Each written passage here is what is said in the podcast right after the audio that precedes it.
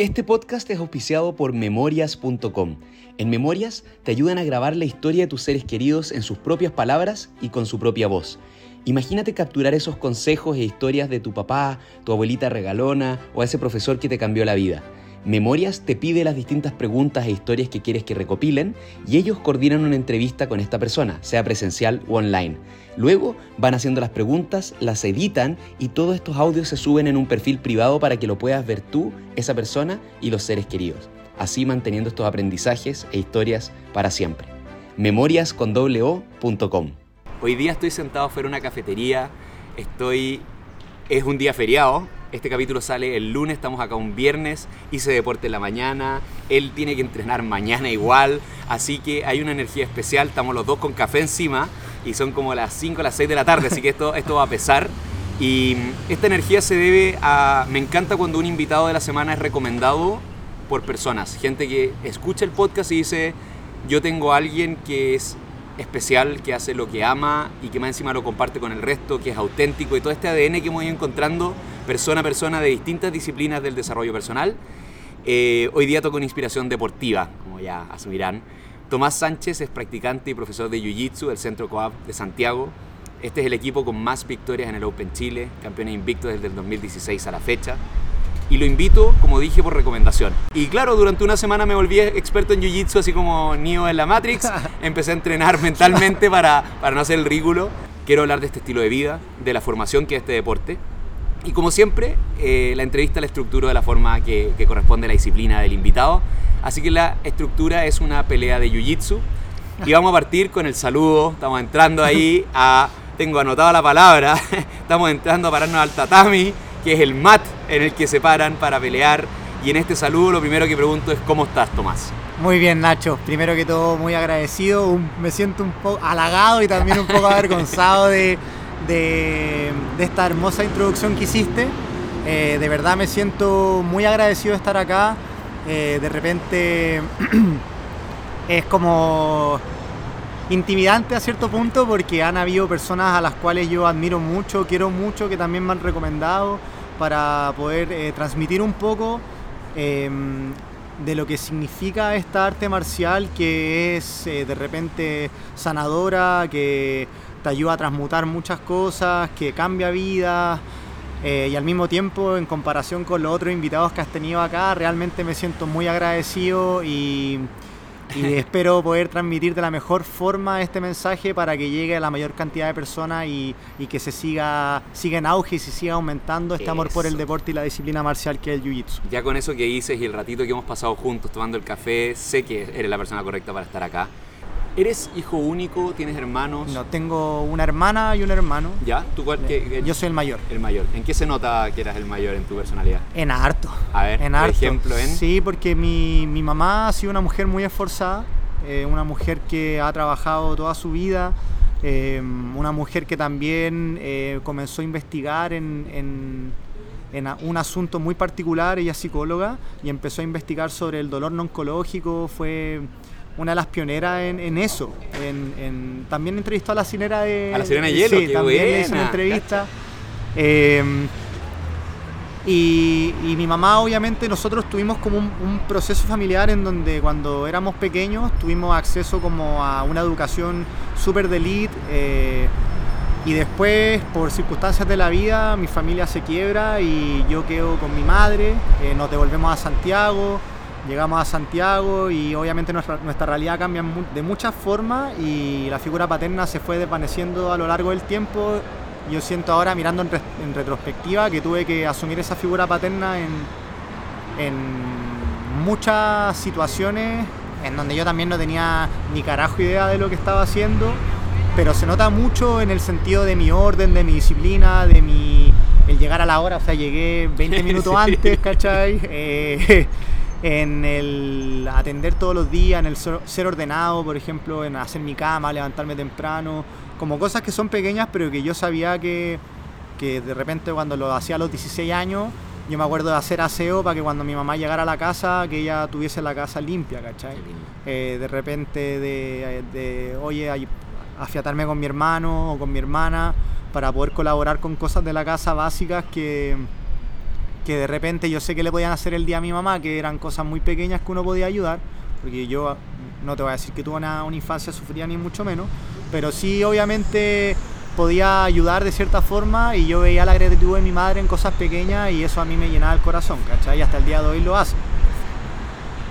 Acá, pensando en tu infancia y en lo que, en lo que haces hoy, una de las primeras preguntas que tuve eh, al, al empezar a preparar la entrevista es, ¿eras peleador cuando chico? Sí.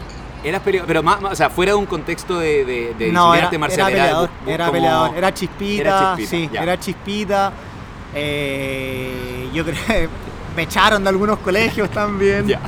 Eh, ¿No tenías susto al contacto físico? no, Era- nunca, ya. nunca tuve susto. A pesar de ser chico. A pesar de ser chico. Ya. Y yo creo que de repente cuando eres chico, fuera de broma, los chicos tenemos que desarrollar como un sistema de autodefensa Ujú. en donde tenéis que sacar eh, o tenéis que brillar de alguna forma porque eres más pequeño nomás, pues, ¿cachai? Eh, de- yo me acuerdo de ser el último en la fila, o sea, eh, históricamente hablando, siempre tuve que buscar como ese ímpetu o ese coraje de repente para poder hacerme el lugar en ciertos espacios.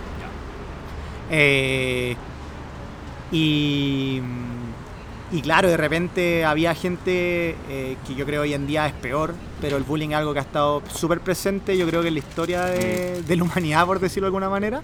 No sé si tanto como concepto, pero como es ahora, pero en su momento de repente alguien te, te, te molestaba y yo aprendí de repente por la fuerza que era mejor responder que postergar algo que te podía eh, o que podía perpetuar, ¿no es cierto?, condicionar tu estadía en un lugar y hacerlo de una forma bien amarga.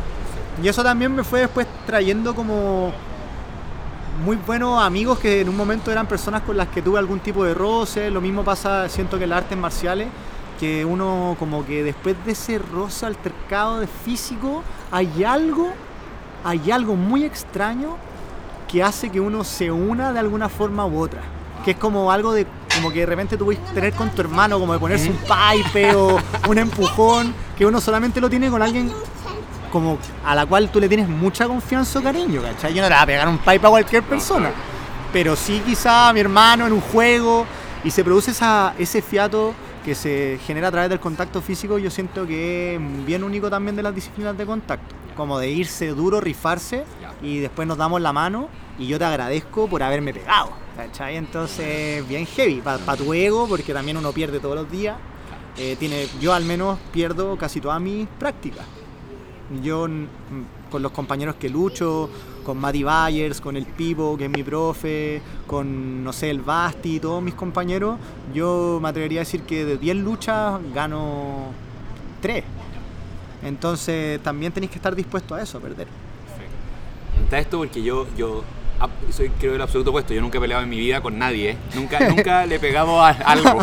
Eh, y sin embargo también, o sea, yo fui víctima de bullying como en primero medio, segundo medio, porque yo llegaba de Perú, de ser actor, a un colegio rugbyista. Qué locura, claro. Hablando como peruano. Y, y claro, fue, fue muy difícil, Mm. pero yo tenía mi arma, como, como, como tú era, era era el humor, que el humor es un deflector, al, al final es, ocupaba mi, mi rapidez o la inteligencia o la chispa del teatro, de la comedia, para empujar eso y como no- me miren a mí, miren para allá, verso, miren, miren claro, al director claro. del colegio porque lo puedo imitar.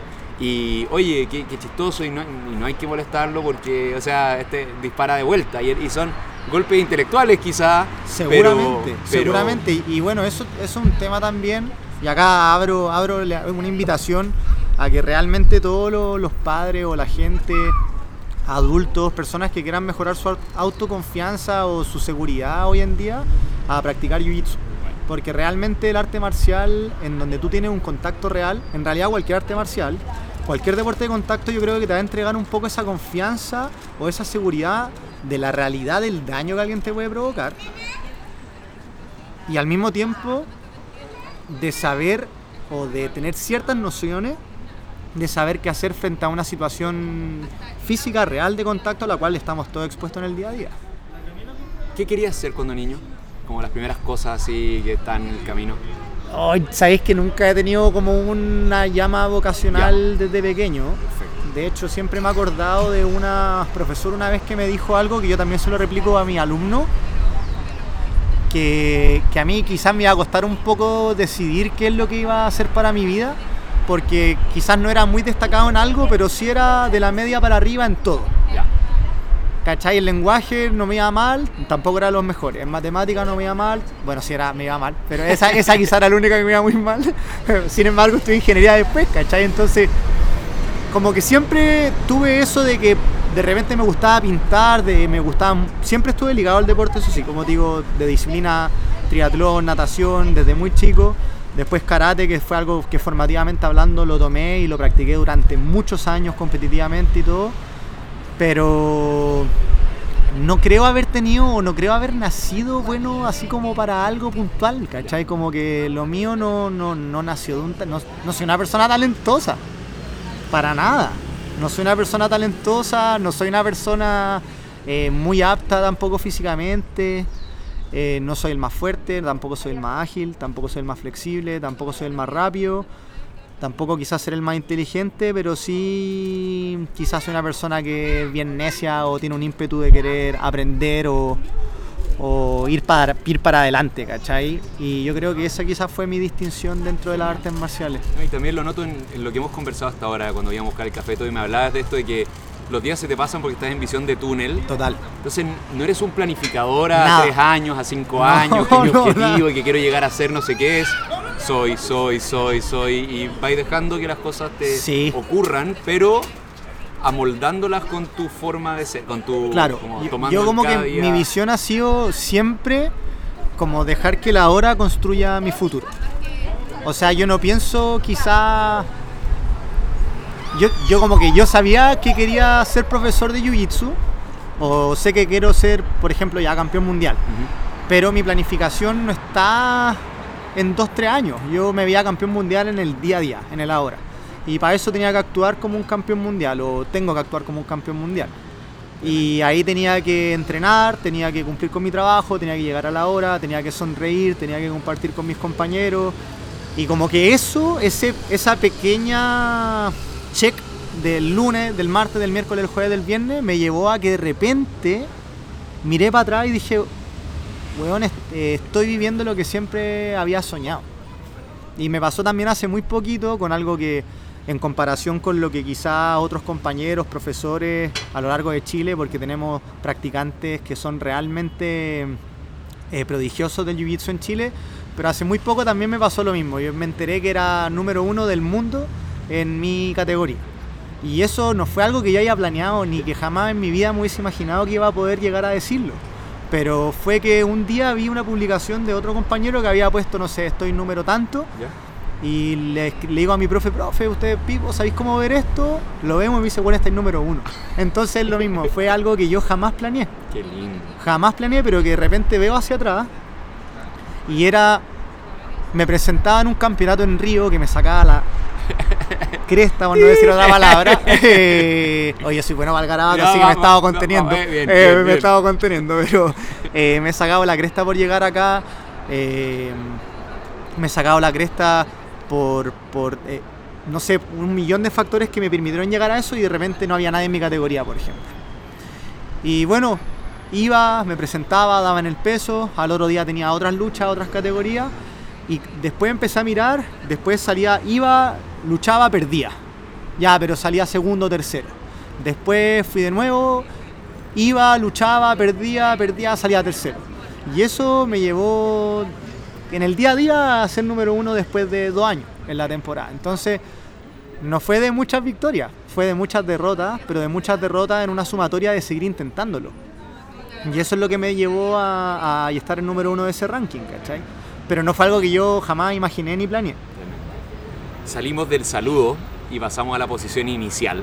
Y esto le puse posición inicial porque nos escuchan hombres, mujeres de todas las edades del presente y estos podcasts van a quedar ahí en el futuro que es una foto de ti hoy, de tu proceso hoy, de por qué eres como eres hoy. Y quiero que la gente entienda, porque puede haber ignorancia sobre Jiu-Jitsu ya, pero esto es como qué, como taekwondo, karate, judo, no sé cuánto. ¿Qué es el Jiu-Jitsu? Así en una frase. Uy, en una- el, ajedrez una- humano. El, ajedrez mira, humano. Cáchate, Sí. profundiza en eso. Eh, bueno, en términos prácticos, el Jiu-Jitsu es una disciplina de grappling. El grappling eh, son tipos de artes marciales que, que se enfocan en la lucha sin golpes. Por lo tanto, tú tienes que utilizar eh, contacto físico, agarres, sujeciones, palancas, asfixia, estrangulamiento para controlar a tu compañero eh, y hacerlo tapear. Y el tapear es Tapear el, ese golpecito, el- eh, el- exacto, el, ya. rendirse. Rendirse. Y eso también es algo que es muy distinto o que hace muy distinto al jiu-jitsu de otras artes marciales. Porque en el tú, por ejemplo, si yo te golpeo y te noqueo, Por favor, no. tú no te Eh, estás es- rindiendo. ¿Se entiende? Entiendo. Yo estoy ejerciendo una fuerza Exacto. la cual a ti te, te deja fuera de combate, pero en el jiu-jitsu, cuando un- tú un te rindes. de superioridad, claro. Exacto, Sí, yo, sí, yo me doy por vencido. sí. Entonces eso también es algo que yo siento que es muy especial en el jiu-jitsu.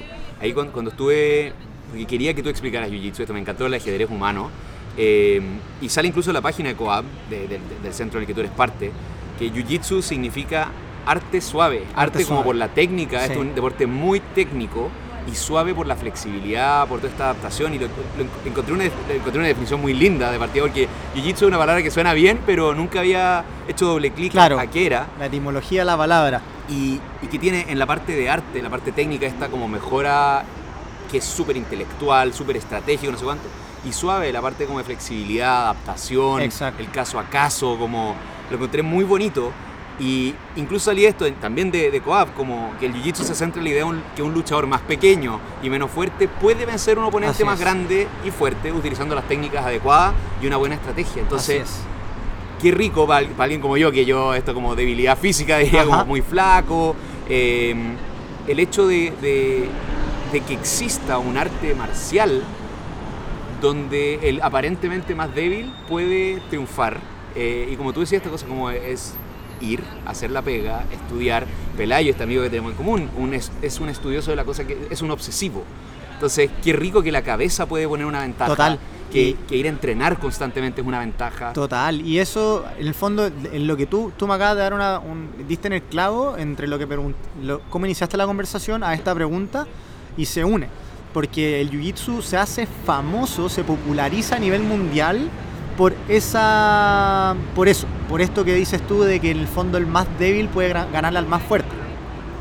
En el primer UFC, no sé si conoces el UFC, Sí, sí, sí. ya en el primer UFC se hizo un llamado como global a artistas marciales de, de todas las disciplinas. Claro, y en la jaula Pero era una locura, era una, era una barbaridad, era una barbaridad. O sea, nadie sabía qué es lo que estaba pasando, era puño limpio, había un tipo con un guante de boxeo y la otra mano con el puño limpio, patada en la cara, salían dientes volando.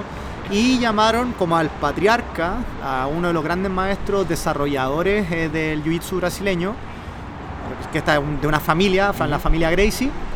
Lo llamaron y le dijeron tráiganos a su hijo más fuerte para poder representar a su disciplina, al jiu-jitsu brasileño y a su familia en este campeonato. Y él dijo, yo no voy a mandar a mi hijo más fuerte, porque si mando a mi hijo más fuerte, el más musculoso, el más grande, la gente, ¿qué es lo que va a creer? Que ganó por ser más musculoso, por ser más fuerte, por ser más grande. Voy a mandar al más delgado, al más pequeño y al más débil de mis hijos para que gane.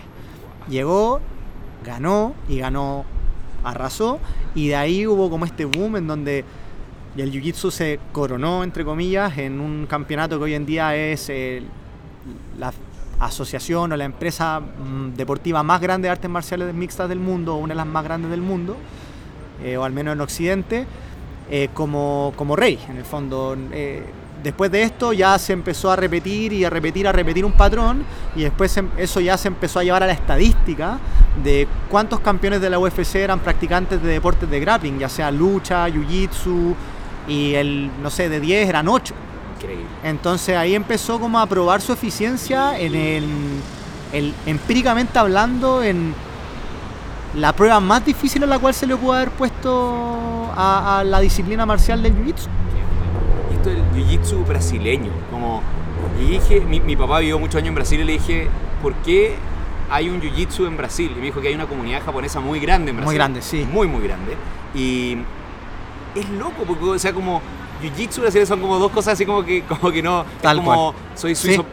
Claro, como- claro. como- pero sin embargo, por la parte esto de, la, de lo de flexibilidad, lo de la movilidad y toda esta cosa, veo, veo que y, y, y ustedes lo describen como el nivel, el- la comunidad que tienen en Coab, por ejemplo, o, o lo que se ve esta como pasión grupal para un deporte individual, que, que, que tienen ustedes competitivo, alegre, como playero, me dijo Sí, total, Es- total. ¿en qué- como- Río Janeiro es una ciudad que es jiu-jitsu puro. Es una ciudad de contraste, de repente está el sol, de repente se van a llover, eh, las chalas, vi gente con el kimono bajando de la favela. eh, es una locura, o sea, hay una estatua de, de uno de los maestros también, Gracie, en, en Copacabana. Y claro, ahí fue, esta mixtura viene de que llegó el conde Coma, que como el padre ¿Ya? del jiu-jitsu primitivo, entre comillas, y se lo enseñó a los Gracie.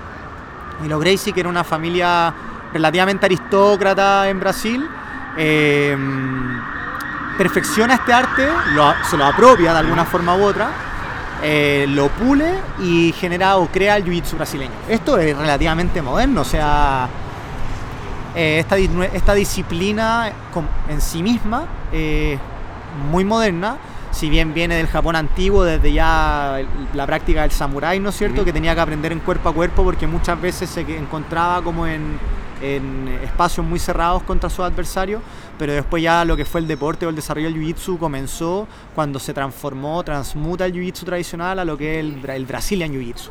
Y ahí tiene una etapa bien brutal porque ellos como que, en serio, porque ahí ellos hacen una cosa que se llama el Crazy Challenge, en donde invitan a la gente a venir a pelear con ellos por plata y se empiezan a probar con todos los maestros de artes marciales de todas las disciplinas y en- entran como en esta vorágine de demostrar que eran los mejores. Y ahí ellos viajan a Estados Unidos y ahí obviamente el gringo como es, perfecciona, profesionaliza eh, y lo lleva ya a esta disciplina que, que es tan masiva a lo largo del mundo. salimos de la postura inicial, ya los que escuchan aprendieron más o aprendieron qué es el jiu-jitsu, sus orígenes, esta mezcla rara de, de- de estas dos como, son como las dos partes del cerebro jugando. Y el siguiente exacto. capítulo de tu entrevista le puse, espero pronunciarlo correcto, Ji y no Ji, que es Exacto. como con kimono Y sin y sin kimono, exacto. Entonces acá quiero hablar un poco de, claro, el jiu-jitsu para ti, su- los orígenes del jiu-jitsu en ti.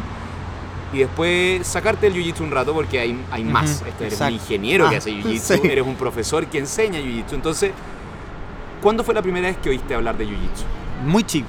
Muy chico porque, como te decía, cuando yo eh, me inicié en las artes marciales, yo tuve, un ma- tuve dos profes que me marcaron harto. Eh, uno que es el sensei eh, Cristian Martínez, el gorila Martínez, que fue uno de los padres del vale todo acá en Chile. Eh, sensei Cristian falleció después, pero fue una figura muy inspiradora. Y, Si tuviera que bajarlo a por qué, como por qué fue una figura inspiradora para ti, ¿cuál fue su legado en ti? por- o sea, Lo técnico. no, lo- no, no, no, no. todo- o sea, mira, que no te engañes lo del arte suave. Y acá todos los yuyiteros que van a escuchar eh, esta, este, esta entrevista. ¿Yuyitero es la- Sí, yuyitero. Todos los yuyiteros que van a escuchar esta entrevista. El arte suave es una frase que es bonita, pero nosotros somos muy bruscos. ya, o sea, eso tienen que saberlo. Listo. No, nosotros no hacemos como una coreo- coreografía, o sea, son dos fuerzas que realmente están luchando Perfecto. por sobreponerse ante la otra. Y tú sabes que cuando dos fuerzas chocan, no hay tanta sutileza. La técnica te permite ser muy sutil. Pero ahora lo deportivo ha llevado a que la técnica, antes tú podías ser muy técnico y la gente no era tan física. Entonces se quedaba un peldaño más abajo. Pero ahora la gente es muy física, muy técnica. Y lo del arte suave existe, sí. Pero es, es fuerte. Entonces es duro. este- el gorila, su nombre creo que me, Eh, me refleja exacto, que- que te exacto. Y él hacía un karate, que era un karate, eh, el karate Kyokushin. Yo también competí en Kyokushin, eh, peleé varios, varios nacionales, sudamericanos. Y él hacía este vale todo primitivo, súper primitivo. Y ahí yo empecé a llegar, empecé a estudiar, empecé a ver One, eh, Pride, que son eh, federaciones muy antiguas de, de artes marciales eh, mixtas, o de vale todo, como, como lo quieran llamar, de acuerdo como al tiempo, la figura de tiempo en donde estemos. Y ahí yo veía el jiu-jitsu, ahí yo vi, empecé a ver eh, jiu-jitsu como arte y a esta familia o a estos representantes de esta familia. Y yo decía, bueno, tengo que aprender esto. Tengo que aprender esto. Eh, es rey, o sea, tengo que aprender esto porque yo quizás sé cómo defenderme a golpe, pero yo veía a los mejores kickboxers o a eh, peleadores que eran extraordinarios, feroces, brutales, campeones del mundo, siendo totalmente doblegados frente a un campeón de jiu-jitsu. Entonces yo algo en mi cabeza me decía, "Ay, busca, busca, busca. Y buscaba, buscaba, buscaba, pero no encontraba el lugar. Entonces, yo creo que, que en, en ese sentido, ese fue como mi primer llamado, ese fue mi primer, eh, mi primera, mis primeras ganas de aprender Jiu-Jitsu fueron muy pequeños, muy pequeños.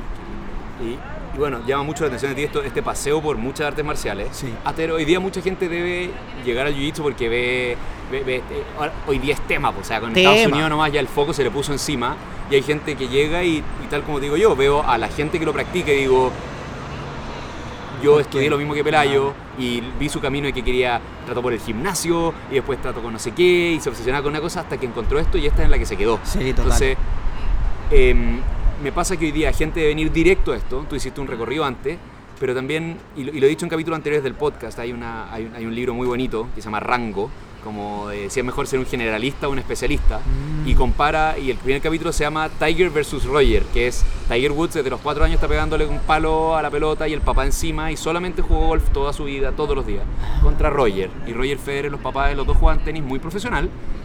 Le dijeron, ah, pero a ver, ojalá no sea ahí tenista como demórate. Y No. hasta los 15 años, 14 años, jugó fútbol mucho, jugó básquet, jugó jugaba todos los deportes de pelota, de equipo, sin equipo, y él dice, él atribuye gran parte de su. Y ahí tenemos a dos número unos, donde la fórmula fue absolutamente la opuesta.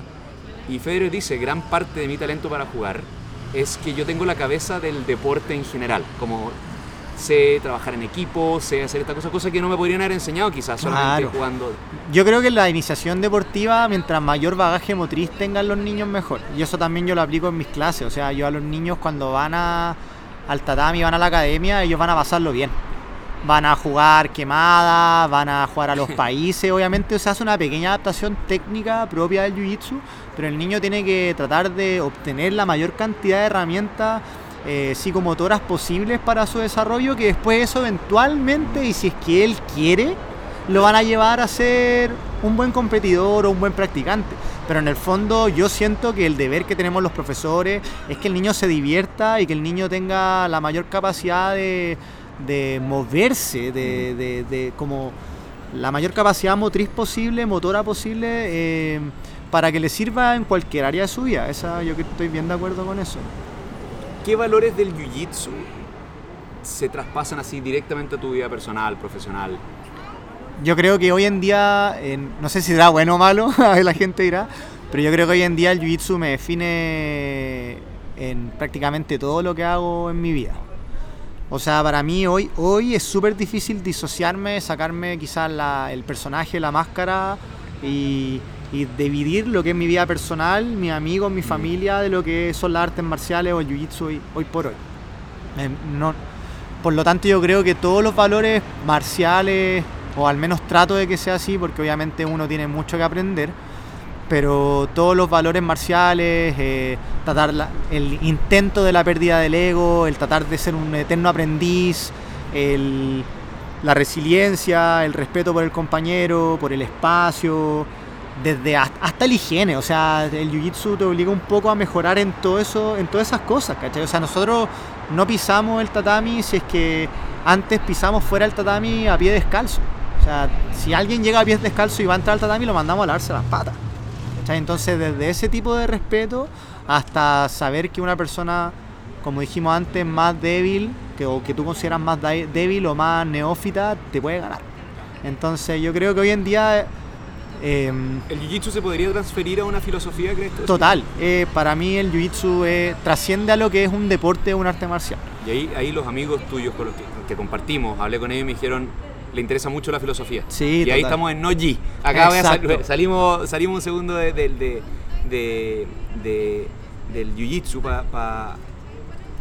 Te gustan los estoicos.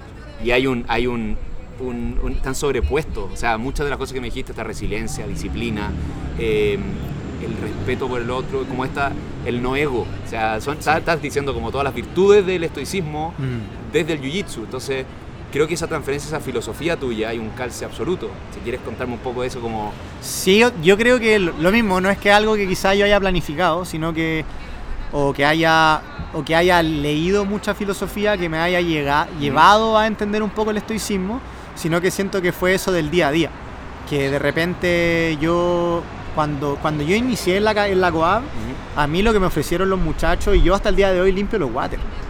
y lo hago con una sonrisa y estoy feliz. Obviamente no es mi única labor, o sea, yo limpio los baños, ordeno el tatami, lo barro, lo mopeo, eh, boto la ropa sucia de mis compañeros, les hago clase, hago la clase a los niños, formo a los iniciantes, entreno ahí mismo, comparto almuerzo con mis compañeros. Entonces yo siento que mm, esa entereza o ese estoicismo es un poco lo que ha definido mi, mi vida los últimos, mi últimos 7, 8 años. Eh, y muchas veces, no sé, yo digo en pandemia, por ejemplo, nosotros la sufrimos. Yo de repente ganaba 30 lucas mensuales en la pandemia. 20, 15 lucas.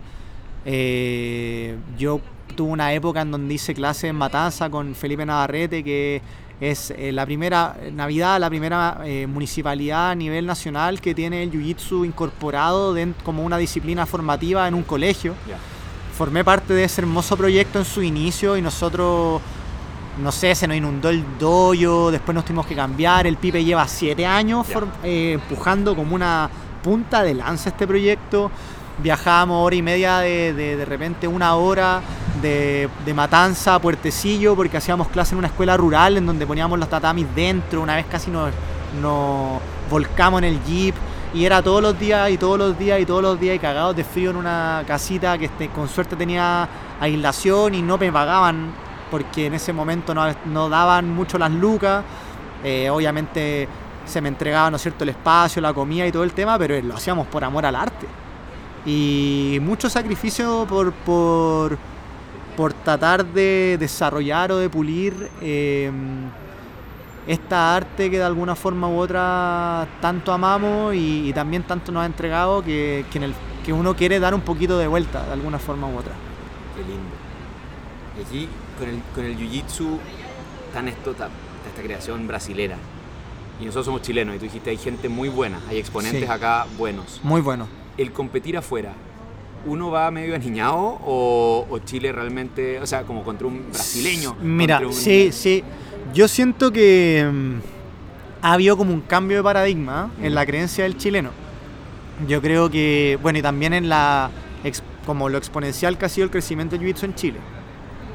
Hoy en día, si me pregunta a mí, un chileno puede competir de igual a igual con un brasileño, un norteamericano, y hay gente como, no sé, de Chiloé, como el Nico Ponce, el Toño Cárcamo, el Jonah, hay gente como el Pipo, eh, como... hay cientos de... Me podría llevar la tarde completa mencionando a compañeros de otras academias, eh, de otras regiones, en lo bueno que son, competitivamente hablando, frente a, a exponentes extranjeros que están en el primer nivel. O sea, el Pipo, el número 7 del mundo, en su categoría, en la categoría profesional. O sea, ese nivel de gente pro tiene acá en Chile. Qué rico que, se, transfiere esto mismo como de, lo del de acá, no necesariamente el más fuerte, no necesariamente el más alto, puede ganar. Sí, acá total. entonces como porque hay países, o sea, en el rugby, cosas así, es como, bueno, está el top 5 y acá es por una cosa sí. fisiológica, como por, por, físicos.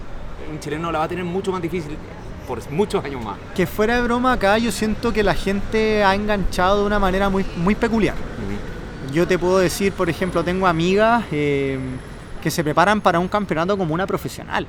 O sea, entrenan dos veces al día, hacen físico, dieta y son prevencionistas de riesgo, son ingenieros, son abogados y y yo siento que eso, en ese sentido, Chile tiene. Yo rescato mucho lo que hacen los compañeros que van a competir afuera representando a Chile y a Jiu-Jitsu en nuestro país, porque no lo hacen como para ir a perder. Yo realmente creo que la gente que va, va porque quiere y cree que puede ganar. Es muy difícil. En Kimono todavía nos queda eh, un par de años, obviamente, para, para poder quizá alcanzar el mismo nivel. Pero en Nogi, en Chile no sé, ya tenemos campeones mundiales en, categoría adulta, eh, tenemos vicecampeones europeos, eh, tenemos gente que está realmente en la elite de la competencia y, cuando uno va afuera, si bien puede ir con miedo, yo creo que hoy en día los chilenos van, van a ganar. Yo al menos cuando voy afuera voy a ganar, no, no voy a participar. Genial. Pasamos a la siguiente etapa, estamos en la montada. ¿Qué es la montada? Rápido. La montada es eh, una de las posiciones que más puntos te da en el jiu-jitsu y una de las posiciones más dominantes. El jiu-jitsu siempre premia al compañero que está en top position, no por encima, ¿ya? Eh, esto también es paradójico porque nosotros, nuestro gran fuerte como arte marcial, lo que, lo que nosotros vendemos es la guardia, ¿ya? Eh, la guardia es cuando el compañero está por debajo y se está enfrentando a esto. Eh, la montada es la posición en donde uno está como sobre el compañero, tu- tus piernas están por sobre su, tro- su torso y todo tu peso está, tu pecho está pecho con pecho, lo está abrazando y está manteniendo esa posición. Aquí, en esta montada, bueno, ahí me colgué yo a alguien y empecé a hablar con, con amigos practicantes de Jiu-Jitsu y le dije, háblame de los beneficios, así como, porque, claro, ya, ya, ya tengo esta, sé que el, el foco está encima del Jiu-Jitsu, sé que amigos que admiro están haciéndolo, convénceme, como, ¿por qué me debería meter yo a Jiu-Jitsu así? Y, y me empezaron a hablar y me dijeron, o sea, no, no, no te lo voy a decir así como, una cosa que se repitió en, en casi 3 de 3. Es muy duro, pero es, Es muy gratificante. Es muy duro, es muy duro y yo creo que es duro por eso, porque es duro porque uno realmente, tú vayas a llegar y tu ego te, te, ha, te ha mantenido engañado durante toda tu vida. Y va a llegar un tipo de 60 kilos y te va a asfixiar en 30 segundos. Va a llegar una chica a la cual tú vas a mirar y vas a decir, uy, mira, ella parece inofensiva va a tomar su kimono, lo va a pasar por tu cuello y te va a, a mandar a dormir. Entonces, eh, yo creo que eso es un poco lo que ya ha pasado con amigos rugbyistas, con compañeros que llegan de otras disciplinas, gente gigantesca, eh, bestias físicas o del CrossFit. Y claro, llegan y dicen, chuta, ¿sabéis qué? Eh, tengo que volver mañana porque si no me van a seguir sacando la cresta. Y se vuelve un círculo virtuoso, en donde tú tratas de mejorar para ganarle a tu compañero, pero en verdad te están, están mejorando para Ujú. vencerte a ti mismo. Yo creo que eso es como... eh, me- él me gana, pero qué bacán que él me gane, porque yo me estoy volviendo una mejor persona, un mejor deportista, y al final eso es un poco, yo creo que el espíritu del jiu-jitsu a nivel mundial. Como Pienso en el ajedrez también, como le dijiste este ajedrez humano. O sea, hay veces que uno se sienta y un niño que juega te va a Total. volar. Total, Te va a volar. total, Lo miras y se total. ve este pero con anteojos y todo cual, eh, no. ahí en el rincón Total. y te destruye. O un viejo. Sí. eh, obviamente, como hay, es muy. A mí entrevisté a uno de los campeones nacionales de ajedrez por este mismo podcast y hablábamos de esto y, y es como uno llega a ver una. Salió esta serie, la, la- el ajedrez en Netflix. Y dije, "Uy, al tiro me bajé la aplicación de ajedrez, era la pandemia, todo. Y me dieron guaraca como No, 100 total. partidos que todos perdidos. Y trataba de jugar cada vez contra niveles más bajos. Y era, pero como, ¿cómo puedo ser tan mal? son, son horas. Y es ir y perder el- ese ego de. de ah, no pueden. No, dan ganas de botar el tablero. Total, y total. encima está tu cuerpo en juego. Total, entonces- no, total. total, otra cosa total. que me dijeron es un beneficio muy lindo que tienes que, y esta frase de Pelayo, me dice, con este deporte matas varios pájaros de un tiro. Sí. Es ejercicio aeróbico, al mismo tiempo que anaeróbico, al mismo tiempo que estás aprendiendo de defensa personal y de es muy intelectual. Sí. Eh, bueno, eso es muy cierto. En términos así como fisiológicos, las vías energéticas que ocupa el Jiu-Jitsu, eh, el tipo de fibras musculares que ocupa, los deportes de grappling o lucha en general, son muy mixtas. O sea, tú en una clase de Jiu-Jitsu vas a experimentar como un viaje eh, físico muy raro. En el calentamiento te vas a estar muriendo, vas a estar diciendo, ¿qué, qué es esto? Después te van a estar haciendo movimientos de estilo acrobático. Después te van a estar enseñando, bueno, esta mano tiene que estar acá por esta posición y esto nos va a llevar a dominar esta posición y esta posición nos entrega estos beneficios, pero si no funciona esto, entonces en una clase estás desarrollando, como dice muy bien Pelayo, eh, no sé, como una triada de elementos en donde tienes lo físico, eh, lo, lo técnico, ¿no es cierto?, La- el intelecto y lo espiritual también diría yo. eh, y eso yo creo que también es lo que te va cautivando. ¿Por, por- por qué llega principalmente la gente? Si el 80-20, la gente me toca, nos toca el timbre en Coab y Uy. vienen para... Mira, yo creo que actualmente la gente busca, y acá yo voy a asumir algo, pero es también lo que me ha permitido casi que de conserje, de profesor, de, de- de todo, ver, de ver toda esta gente que va y viene. Yo creo que hoy en día la gente busca un lugar, eh, un espacio en el donde sentirse feliz y acogido. Mira, Yo siento que una comunidad, un sí, una comunidad y si a través del deporte o las artes marciales mejor. Pero yo siento que la gente que se queda en Coab eh, o, en, o en tatami, yo, yo creo que gente que quiere, eh, que viene de la pega, que viene, o no sé, la- el, mi- el mismo horario ZM, que Pelayo fue profe esa- de ese horario. O sea, tú tenías un horario a las 7 de la mañana que es conformado por el 98% de oficinistas. De abogados, de ingenieros, de gente que se va a la oficina con camisa, eh, matemáticos. Y tú decís, están, se levantan a las 5 y media, 6 de la mañana para ir a entrenar todos los días a las 7 a.m.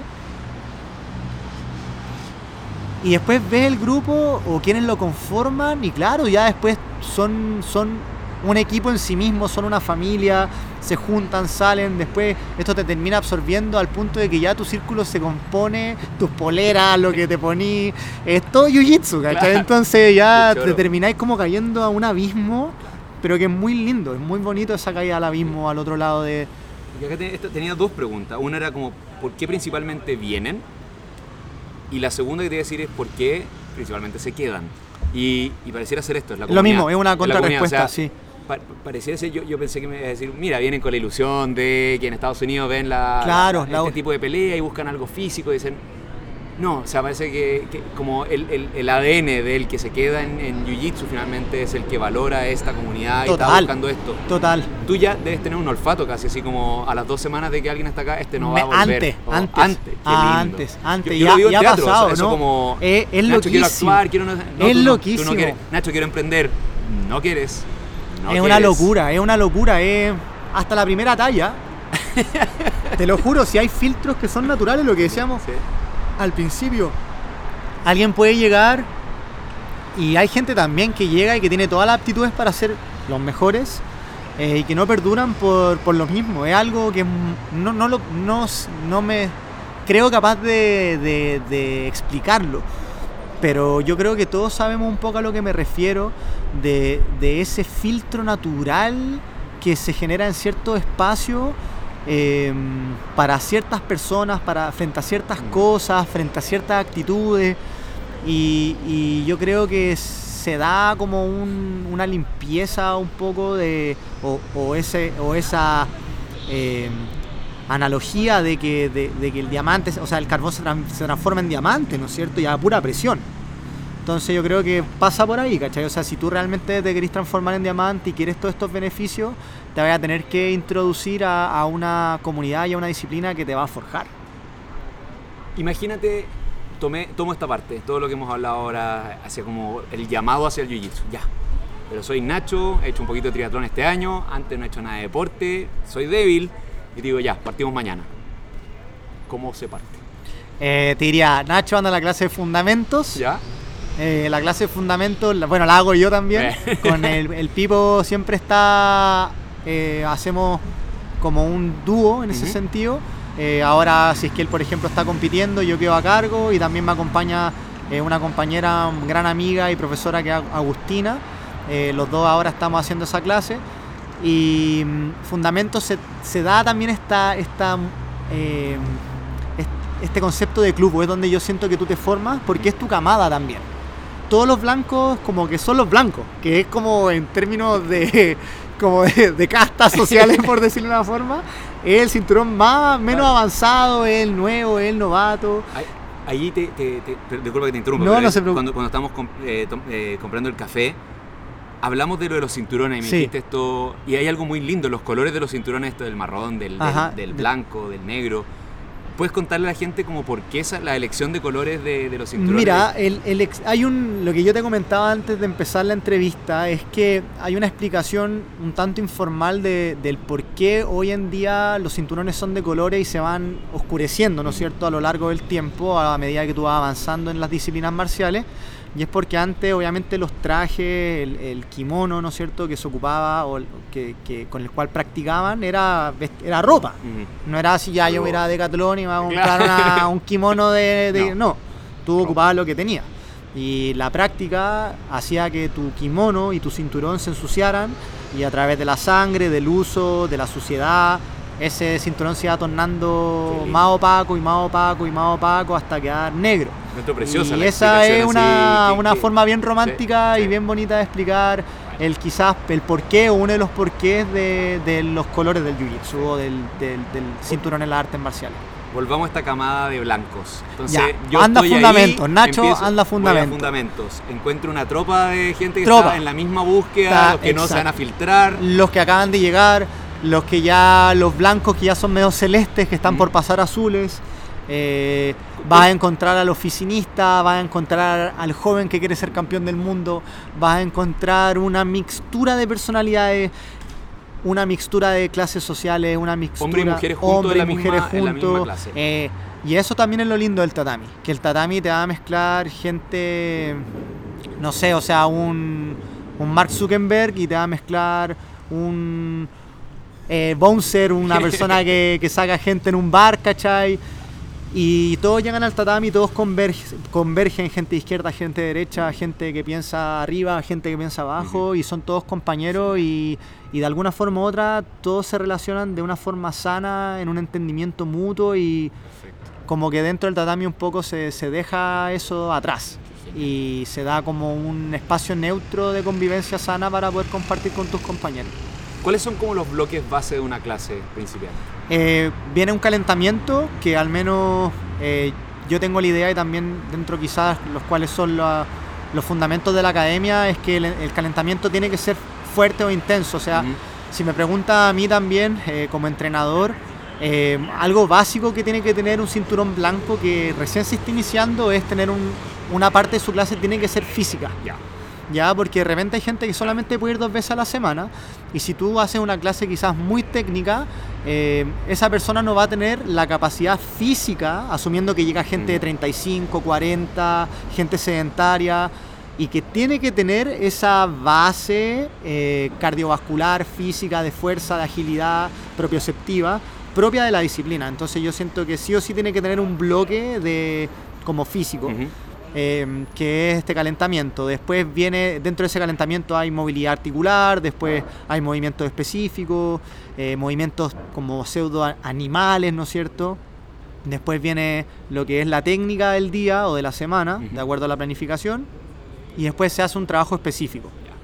En el trabajo específico, eh, como bien lo dice su nombre, tú drileas, practicas o, o luchas por una posición específica que es la que se está viendo en el, en el día y después se hace como sparring o lucha eh, en donde tú ya puedes aplicar toda, libremente todo tu conocimiento para poder ganar el combate con tu compañero. ¿Cuánto tiempo te demoras en alcanzar un buen nivel?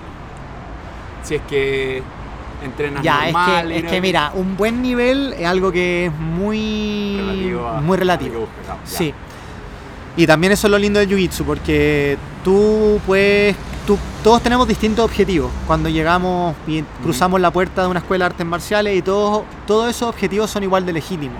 O sea, una persona que quiere llegar y quiere mejorar su estado físico o salir de una depresión o mejorar crisis ansiosa, tiene el mismo espacio, la misma legitimidad que una persona que quiere ser campeona mundial. Ya, y va a tener la misma cabida, la misma escucha y el mismo tiempo que le vamos a dedicar a- al campeón mundial y a la persona que llega porque quiere matar sus propios demonios. Eh, y el buen nivel es muy, muy, muy eh, subjetivo en el sentido de que, por ejemplo, puede ser que Nacho le gane a Pedro. Pedro le gana a Tomás y Tomás le gana a Nacho. Eh, puede que un buen nivel sea eh, de quizá un campeón, eh, no sé, Nogi panamericano, pero el campeón quizás ADCC Nogi tiene un nivel totalmente distinto. Entonces es, es tan eh, artístico en ese sentido que es como que yo te pregunte, ¿quién Sí. es mejor, eh, Picasso o Miró? Perfecto, me quedó clarísimo. ¿Cachai? Va, va a ser Sí, como. sí, sí, y acá hay debates que llevan 10 años diciendo este es el mejor, no, este es el mejor, no, este es el Genial, mejor. genial. Entonces yo creo que depende mucho del ojo de quien lo mire. Y ahí también entra el aspecto de arte dentro de esta disciplina. Que si bien quizá hay gente que no es tan ganadora, te van a decir, oye, él quizás no ha sido nunca campeón mundial, pero tiene un jiu-jitsu de lujo. O tiene una. eh, eh, entonces, depende mucho. El buen nivel, yo creo que más que el buen nivel, uno busca mejorar. Y yo creo que cuando uno mejora, mejora desde la primera clase. Uno sale mejor desde su primera clase, va a la, segunda, a la siguiente clase y va a haber mejorado, aunque tú no creas. Y aunque tú hayas salido con tu autoestima por el piso, vas a haber mejorado. Y vas a la siguiente clase y vas a haber mejorado. Y así. ¿Desde qué edad y hasta qué edad? Desde los cuatro años yo recomiendo. Tengo niños de cuatro años que ya tienen siete, ocho y hasta que te mueras. Sí, yo eh, digo que y hago un llamado a todos también los deportistas, practicantes en general, eh, personas que han salido quizás por lesiones, asuntos familiares, vuelvan. Vuelvan y sigan practicándolo una vez a la semana, dos veces a la semana. Pero una sociedad tan demandante eh, en cuanto a responsabilidades y con tan poco tiempo que tenemos para dedicar a las cosas que nos gustan, no abandonen eso que lo hace feliz. No lo hagan, no se den por vencidos. Vuelvan. Entrenen una hora, una hora a la semana. Por favor, vuelvan. Vuelvan, practiquen y dense un, regálense la posibilidad de hacer eso que tanto aman. Mi última pregunta de la montada también es, bien bonita, es, más profunda. Para, para, ti, ¿qué hace a un buen, a un buen yuyitero? Ay, esto para mí es que la tengo. A ver, Fabián. El, el mejor yuyitero es el que más se divierte. Mira, mira, mira. ¿Y a un buen alumno? Lo mismo, el que más se divierte. Sí, o sea. Qué bonita esa respuesta porque no, acá no hay nada técnico, acá no hay nada. El mejor yuyitero el que más se divierte, amigo mío. Y eso es así. Eh, la práctica del jiu-jitsu, para mí el mejor jiu-jitero es el que más se divierte, el que va a la, práctica, está feliz, comparte con sus amigos, quiere aprender. Eh, podéis ser el más habilidoso, podéis ser el más competente, pero si no lo estáis pasando bien, no estáis en el lugar adecuado. Y yo creo que ese es el mensaje, el mejor jiu-jitero es el que más se divierte.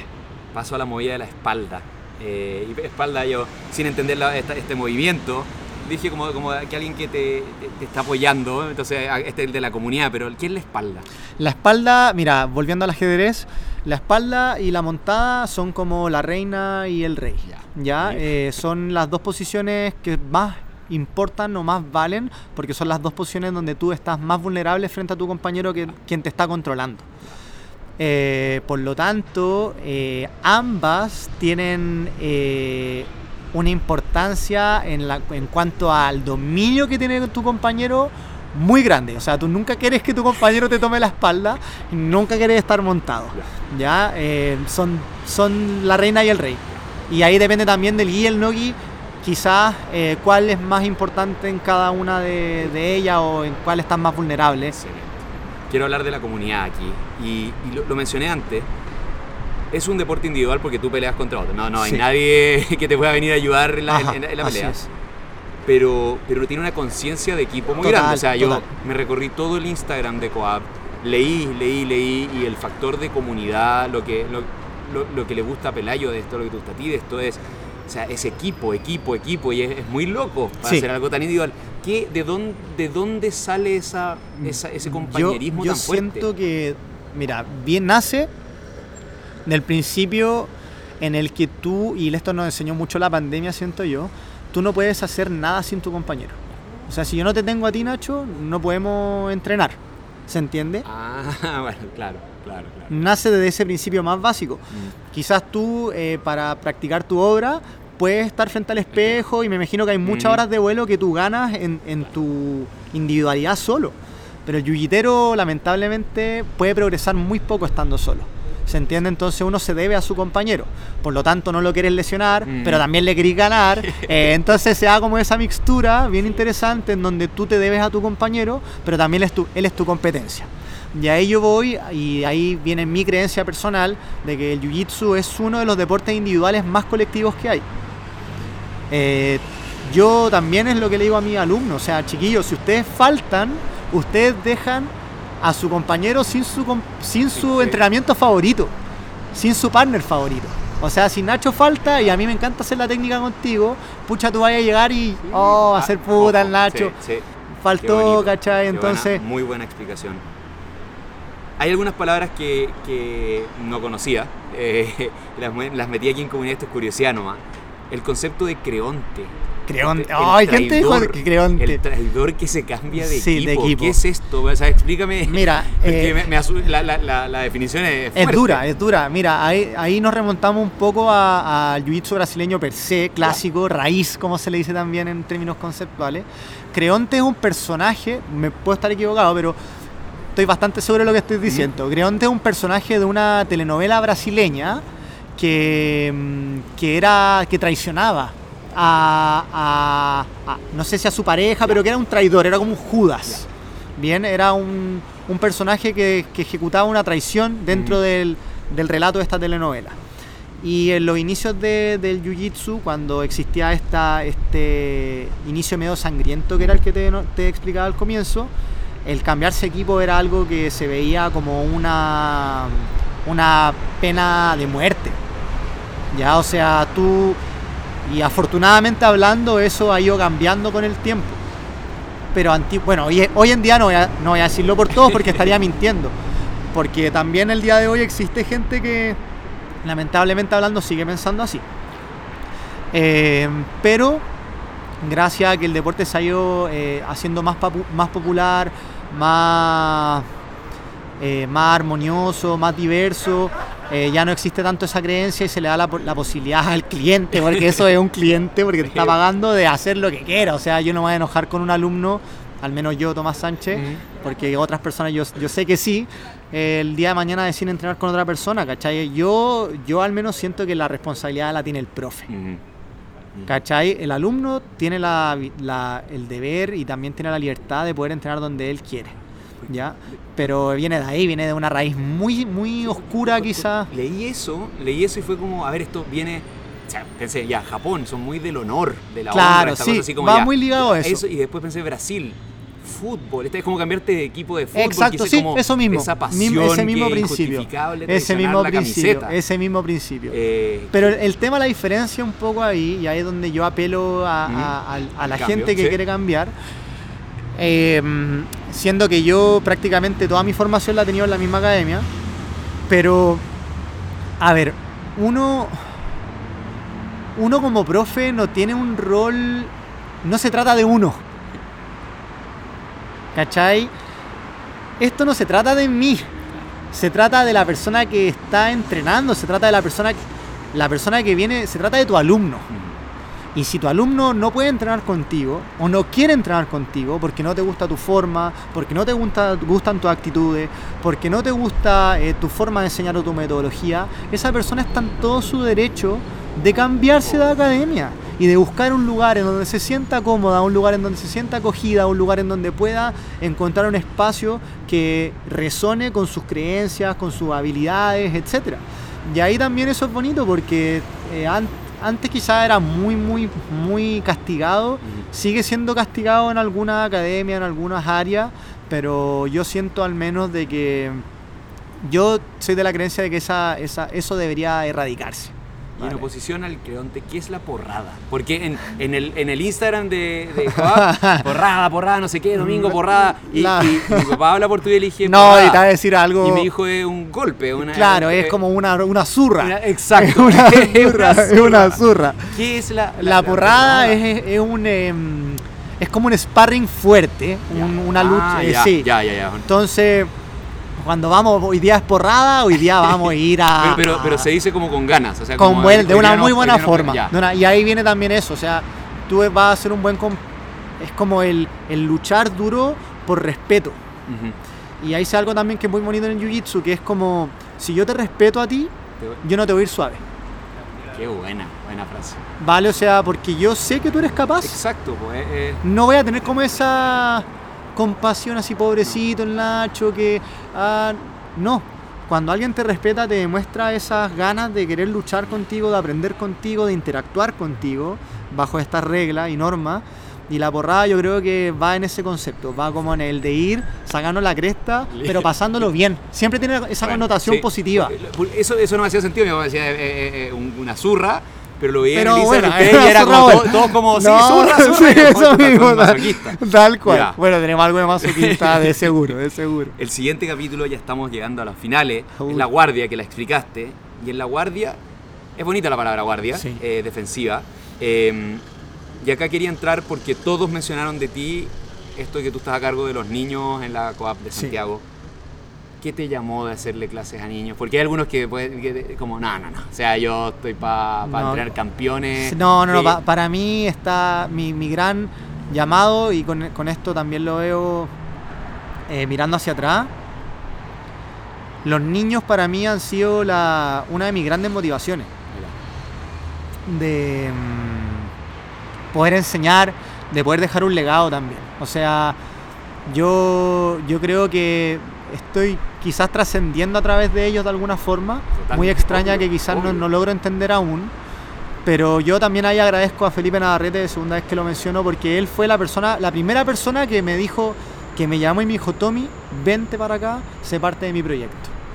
Y yo siempre voy a estar agradecido de ese llamado, porque él lo hizo de una forma media ciega también, lo hizo a través de, de su corazón y él me invitó a formar parte de esta de su academia, pero también de este proyecto que era incorporar el jiu-jitsu dentro del, del currículum de, de, de, los colegios, o sea, de la escolaridad dentro de eh, colegios municipales, de subvencionados, o sea, eh, una visión gigantesca. Obvio, obvio, esto es como que enseñar estoicismo, total, pero, pero práctico. Pero, eh, totalmente, como... totalmente. O sea, nosotros llevábamos los tatamis y los poníamos dentro de la sala de clases, corríamos las mesas. Y yo creo que el enseñar a, a, los niños ha sido lo más gratificante que yo he podido hacer dentro de mi carrera como profesor o deportista. Y eso también le agradezco a los padres de confiar en mí, eh, porque yo al mismo tiempo eh, he estado aprendiendo a través de la experiencia. Yo obviamente no lo sé todo ni, ni lo sabré nunca, pero sí al menos creo ser una persona muy comprometida con el ir perfeccionándome y perfeccionando mi obra al punto de que sea algo digno de poder entregarlo. Y de repente me llegan mensajes de los papás en donde yo los leo y lloro, lloro, o sea, eh, cosas que, mensajes que me han dicho, mi hija en 7 años no había podido dormir ni una noche de corrido y desde que entró al tatami pudo dormir cambió su forma de, de relacionarse con sus compañeros, eh, cambió sus su niveles, bajó sus su niveles de ansiedad. Entonces, es una. es eh, difícil para mí poner en palabras lo que significa. Sanando gente. Sí, no, y, y Eh, sanándome a mí mismo. Mira, Sí, sanándome a mí mismo. O sea, y también tiene una beta en donde ahora veo mi familia, mi mamá enseña, mi hermana enseña, mi hermano enseña. Entonces Ah, la también me, me he quizá empapado de grandes maestros desde muy pequeño y también a mí las artes marciales me enseñó mucho desde muy chico y yo al menos quizá he querido devolver eso y obviamente devolverlo de una forma más perfeccionada. O sea, quiero, quiero enseñar algo que sea bueno, algo que sea trascendental, algo que pueda perdurar, algo que si el día de mañana ellos se van, eh, que quede con ellos hasta el día de, de su son muerte. filosofías. Total, total. ¿Qué se le da más fácil a los niños que a los adultos? Todo. Todo. Enseñarle a un niño es lo más fácil que hay. Qué buena Sí, respuesta. todo. Enseñarle a un niño, los adultos ya estamos muy eh, mentalmente muy rígidos. sí, Somos rígidos. Estamos con callos. Sí, la en lamentablemente, sí, en el cuerpo, en el espíritu, en todo. Y el niño es un, es un alma pura, un alma flexible, un cuerpo flexible, puro. Y claro, al niño tú de repente jugando le podías explicar la técnica más compleja. Si es que eres un buen profesor, puede llegar a entender cómo eh, transmitir lo que tú quieres enseñarle.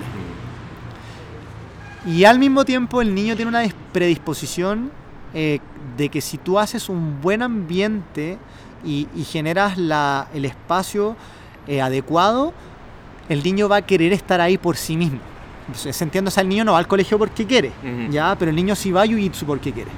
El niño le pide al papá ir a Jiu-Jitsu. Y como profesor tú también tienes que tener un espacio, una clase en la cual el niño quiera volver. ¿Se entiende? Hoy en día tenemos casi 30 niños, o sea, es como un curso de colegio, y niños desde los 4 años hasta los 11. Entonces la clase tiene que ser muy bien planificada para mantenerlos entretenidos a todos, para poder enseñarles a todos. Pero eh, créeme que para mí la, la hora de clase de los niños es mucho más fácil que la de los adultos. O sea, yo lo paso bien, me río, aprendo eh, y juego, me divierto. O sea, es una, de la- es una de las horas más felices del día que tengo. Paso de la guardia a algo bien distinto y paso de los niños a una palabra fuerte, estrangulamiento. El estrangulamiento. Spot es una palabra power. es Power, sí. Y en esto también, por recomendación de la gente que, con la que recabé para hacer tu entrevista, con todo el respeto a tu vida y a, a tu, a tu pasión y vocación, me dijeron, habla con él de adversidad. Sí. En lo personal y, en lo, y, en- y en- y desde el Jiu-Jitsu, porque es una disciplina de adversidad. Sí. Hay adversarios y, Sí.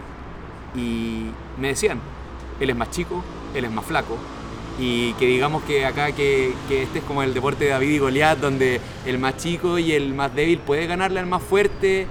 Eh, no es tan así, dicen, igual pesa en jiu porque pesa, se te, se te tira pesa, encima pesa. alguien grande, gordo, te va a doler y te va y, y es una ventaja, lamentablemente. Total. Entonces, ¿por qué, por qué te, te expusiste así y te sigues exponiendo así? Mira, yo, yo, yo me definiría más como un perdedor.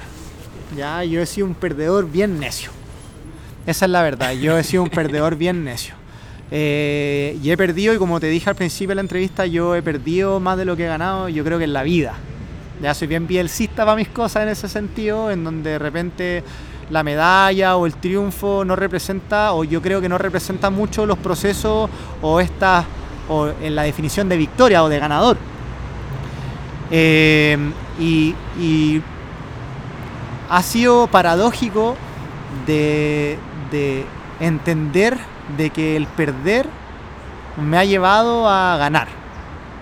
Y el de resignificar un poco esa- esas derrotas, ¿no es cierto? Eh, yo creo que esa adversidad ha estado muy presente en mi vida en distintas etapas, desde mi infancia hasta hace poco. O sea, yo no gané nada durante muchos años. Yo no gané nada y seguía yendo y seguía. Y yo digo, ahora también me hubiese comprado una casa con toda la plata que he invertido en mis viajes por a cambio de una medalla de plata o, eh, o en plástico, ¿no es cierto?, que tengo ahí.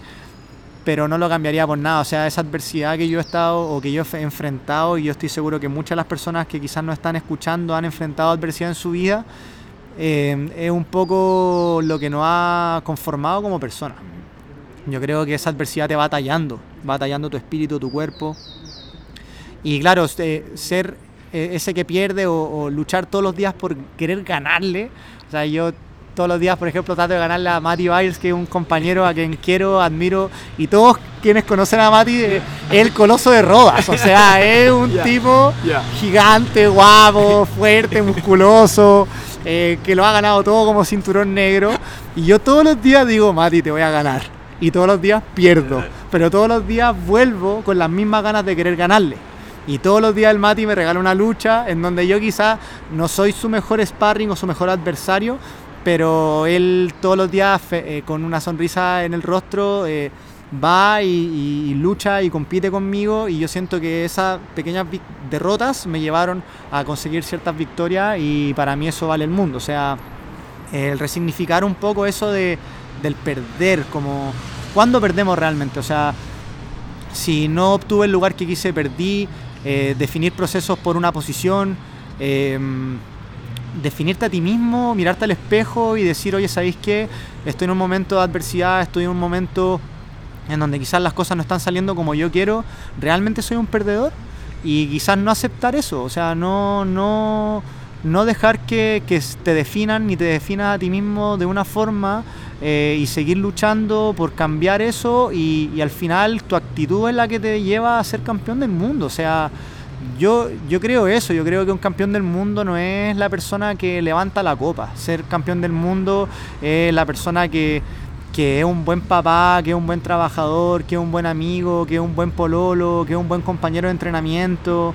Y de repente muchos de nosotros nos, nos encontramos en esa gratificación personal, en ese campeonato mundial, eh, en el día a día, dando lo mejor de nosotros mismos. Entonces yo creo que eso ha sido un poco lo que me ha llevado a poder a enfrentarme a la adversidad a lo largo de mi vida, entendiendo de que quizás es parte de, un proceso que me va a llevar a algún día ganarme a mí mismo. Muchas gracias por esa respuesta. Creo que o sea, es de las más potentes que hemos tenido, por lo menos que yo he escuchado en, en este podcast, quedé como con piel de gallina. Me, me resuena en muchas cosas a mí como emprendedor, a mí en mi proceso con el teatro, así que muchas Gracias. Y creo que una transición muy bonita al capítulo final ya. Ya, me, ya pasamos por posturas, guardia, estrangulamiento, pasamos Por todo. Y el último lo bauticé resistencia mental, que, que pareciera ser este atributo porque dentro de buscaba como qué conceptos rodean al jiu-jitsu y me salía esto de la resistencia mental. ¿Y es esto? Y es la necesidad de mantener la calma. O sea, hay alguien que está estrangulando, estrangulando, está encima tuyo o te, te está haciendo una llave Y es en ese minuto hay que cambiar la estrategia. O sea, algo no Total. está funcionando y O- mantener la paz. O, pa- pa- o no solo eso, de repente entender que las cosas van a salir mal. Eso, el, el- el- el, eh, Álvaro, que era el campeón de ajedrez, haciendo allá, y esto, qué, qué bonito como se dio, él me decía, Nacho, el ajedrez es precioso y te trabaja una cosa tan, tan humana que los niños, que, que nuestra generación necesita, que estamos, somos tan automáticos, tan inmediatos, queremos el premio al tiro. Total. Y él dice, en ajedrez mueves una pieza y si cometiste un error, el otro se mueve y en esto es, acaba de cambiar toda la realidad. Todo. O sea, todo lo que tenías pensado, no, si es que hizo, entonces Todo. tengo, si es que pierdes el control ahí, si es que esa cosa te estresa, se acabó, se acabó el Pero si tienes la habilidad de, ya, esto cambió y voy a dibujar todo de nuevo, todo de cero y replantearme con la calma. Ahí está. Ese es la el máximo talento que te hace el ajedrez. De nuevo, de nuevo. Paz, paz. Y tenemos que pensar, cambió, cambió el escenario y los escenarios cambian. Esa cosa como tratamos de mantener las cosas tal cual, como predecible. Me gustaría que esta pelea hubiese sido así, así, así. Es que no va a ser así. Tal cual. Y bueno, y también yo creo que entender de que muchas veces no vas a poder, de que muchas veces ya no vas a poder cambiarla. Yo creo que esa aceptación eh, es un poco... eh, muchas veces tú estás en posiciones tan incómodas, siendo sofocado, aplastado, con el sudor del compañero que te cae en la cara, con su pecho, con toda su fuerza tratando de mantenerte en esa posición y el entender de que realmente las cosas, por más que hagas todo lo posible, no va a cambiar. Entonces, respira, recompónete, reestructúrate y trata de salir con todas tus fuerzas y si no puedes, para la próxima será. Pero entender también de que muchas veces no, no, no vas a poder salir. Y eso también yo siento que es lo que ha ayudado en forma como de terapia a mucha gente que llega a Jiu-Jitsu y que se ha sanado. O sea, gente que llega eh, con crisis de pánico, de, de no poder salir de la casa, llegan a Jiu-Jitsu y terminan eh, combatiendo sus propios demonios a través de esta terapia de mega de shock, ¿no es cierto? En donde estáis como en posiciones medias claustrofóbicas, eh, pero tienes que mantener la calma, tienes que mantener tu entereza, tienes que tratar de respirar y entender que si es que caes en el pánico, caes en, en la desesperación, tu compañero se va a aprovechar de eso.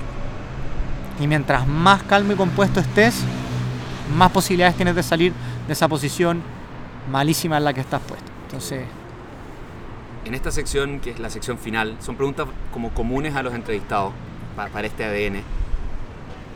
Si pudieras hacer una charla TED, llega TED Talks y te dice, ya, te encontramos un personajazo, escuchamos el podcast, ¿de qué se trataría tu charla? yo creo que sería del amor. De, sí, del amor. Wow. Del amor de, de hacer las cosas por amor. Yo creo que, em, como, que te, como te decía antes, técnicamente o, en términos como eh, quizás matemáticos, de forma o de vía, yo no te voy a poder enseñar mucho. O sea, ¿qué le voy a enseñar yo a una persona eh, a, no sé, a volverse millonario, a cumplir sus sueños? Porque no creo que tenga un, una respuesta ni una fórmula. Pero sí creo que cuando las cosas se hacen a través del amor, eh, te van a llevar a un bonito lugar. Y yo de eso te, puedo te lo puedo asegurar. O sea, si tú obras eh, con amor, eh, como tu propósito, de hacer tus clases con amor, de hacer tu pan o no sé, un pan de masa madre o tu cerveza o, o lo que sea a través del amor, yo creo que sí o sí vaya a triunfar, ¿cachai? No hay forma de perder. Eh, yo creo que por ahí iría mi, mi TED Talk de, de hacer las cosas con amor y, y- y tratar de disfrutar, ¿no es cierto?, los procesos eh, con, su, con, su, con su dulce y su agraz eh, para y por eh, esto que tanto ama y pensar más allá de eso, que un poco a eso es lo que apunta el amor, ¿no es cierto?, a entregar algo aunque de repente no, no obtengan nada de vuelta. ¿De qué aspecto de tu personalidad te sientes más orgulloso? Yo creo que de mi... Yo me considero una persona alegre, como feliz. Siento que mi gratitud también me gusta harto. Yo de repente en mis derrotas eh, me he encontrado dando las gracias. Yo siento que eso es algo que mm, siempre a través de esa felicidad, siempre a través de esa alegría, de repente voy en el metro, eh, tengo mi primera clase a las 7 de la mañana, entonces 6 de la mañana ya en pie, tomando el metro Vicuña Maquena, eh, caminando por Bata, llegando a ir a Razabal, combinando en Baquedano y en un mar de gente con mucho calor, eh, apretado, eh, con mal olor. Y eso es algo que todos los chilenos nos enfrentamos día a día y de alguna forma u otra yo siempre me voy dando las gracias. O sea, de repente siempre que voy ahí digo, de alguna forma u otra me encuentro agradecido de la posición en la que estoy. Y voy diciendo, ya, gracias, gracias, gracias, gracias, gracias. Llego a hacer mi clase, doy la gracia, pierdo, doy la gracia, me lesiono, doy la gracia, diciendo que, que es un poco una de las características más que más me hace sentir orgulloso de mí mismo, feliz o en, o en concordancia con lo que yo soy, lo que yo pienso, lo que yo creo, es la gratitud. La gratitud a través de la felicidad, a través de, de expresarlo de una forma positiva. Ya llegando a la penúltima pregunta, finalmente, ¿qué significa el Jiu-Jitsu para ti? Hoy en día, como te dije antes, es todo. O sea, hoy día me levanté pensando en que iba a desayunar para el Open Mat, eh, en ir a, a entrenar con mis compañeros. Después nos fuimos a almorzar con mis compañeros. Después tus compañeros se transforman en la gente con las cuales tú compartes eh, o con las cuales tú sociabilizas. Eh, cuáles son tus, tus- mi- hoy en día mis metas personales, deportivas, todo gira en torno al jiu-jitsu. O sea, yo no me puedo disociar ya de lo que significa, sí, o sea, está ya escrito en mi ADN a un punto en donde ya me llega a dar miedo de repente, porque pienso, si yo dejo de hacer esto, ¿qué carajo voy a hacer? O sea, es todo, es todo y, y también siento un poco que esa es la única manera de... Hay un poema de Bukowski que dice, go all the way, anda hasta el final.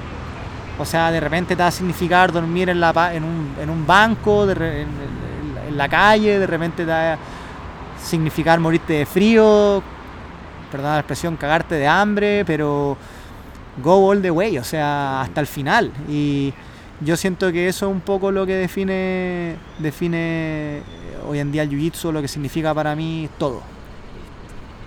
La última pregunta siempre en este podcast despega es, ¿qué consejo le darías a todos los que están escuchando? Eh, que prueben jiu-jitsu. Eso. que lo hagan, que lo hagan, que le den una oportunidad. eh, o que hagan deporte, que, que se dediquen a sus pasiones, que se dediquen un tiempo a ellos mismos. Yo creo que ese es mi mayor consejo, independientemente si es jiu-jitsu, si es que es voleibol, ajedrez, eh, armar una cerveza o Mm. cocinar. eh, hagan o dedíquenle algo de su. Dedíquenle una hora de su día a algo que les guste hacer. Yo creo que eso es mi consejo.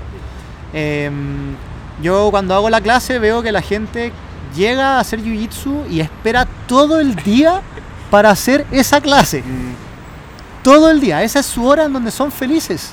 El resto del día están o trabajando en un banco, o que tienen que resolver problemas, o que tienen a su mamá enferma, o a su hijo enfermo. Entonces, tómense una hora de su, de su día para o hacer jiu-jitsu, o cocinar, o hacer teatro, o- pero dedíquense, traten de salir de la Matrix un ratito, eh, mediten, hagan lo que sea, pinte, eh, pero dediquen, regálense un rato para ser felices. O sea, yo creo que eso es lo, lo principal que yo puedo, que podría como recomendar a, a la gente. Tremendo. Quería darte las gracias por esta conversa. Fue en un minuto como te dije, o sea, de Gracias, gallina de- Nacho. de- Qué increíble que algo o sea, comedia y jiu-jitsu, o sea, Una estamos- locura, estamos- una estamos locura. en, en dos lados distintos en un, en un diagrama, Sí.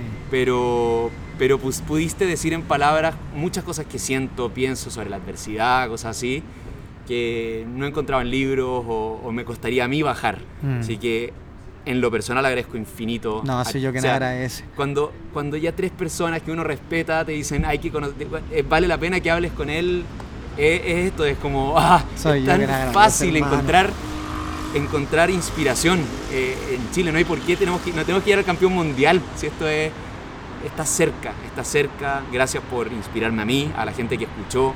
Creo que aprendieron mucho de, la- de- de esta disciplina. Me generó una curiosidad. Yo, como digo, soy lo más a veces un golpe del mundo, pero ahora quizás Prueba, eso. lo lograste que por lo menos diga Eso. ya. Quizás sí. Y eso, o sea, Tomás como alma de profesor totalmente. eh, humilde. Partiste diciéndote como no sé, espero, espero estar a la altura. Sí. Pero también hablando mucho de la gente que te formó a ti, o sea, entiendes esa cadena de, favores. Total. Eh, Siempre agradecido ahí de mis maestros y de los maestros de mis maestros y de todas las personas que de alguna forma u otra, de mis alumnos que me enseñan más de lo que yo algún día he podido pensar en enseñarle a ellos. Así que realmente agradecido de todas las personas que, de ti, de todas las personas que me han dado un espacio en su vida, que me han permitido poder eh, conversar, comunicar, compartir tatami, que han pagado una clase conmigo. Le agradezco a todos realmente por, por poder ser parte de, de, su, de su camino. Tremendo, pues a todas y todos los que escucharon. Gracias por haber escuchado esta hora de capítulo. Estuvimos con Tomás Sánchez, Giteco, Así acá practicante y profesor de Jiu-Jitsu del COAP Chile. Eh, muchas gracias por Gracias a ti, Nacho. Muchas gracias.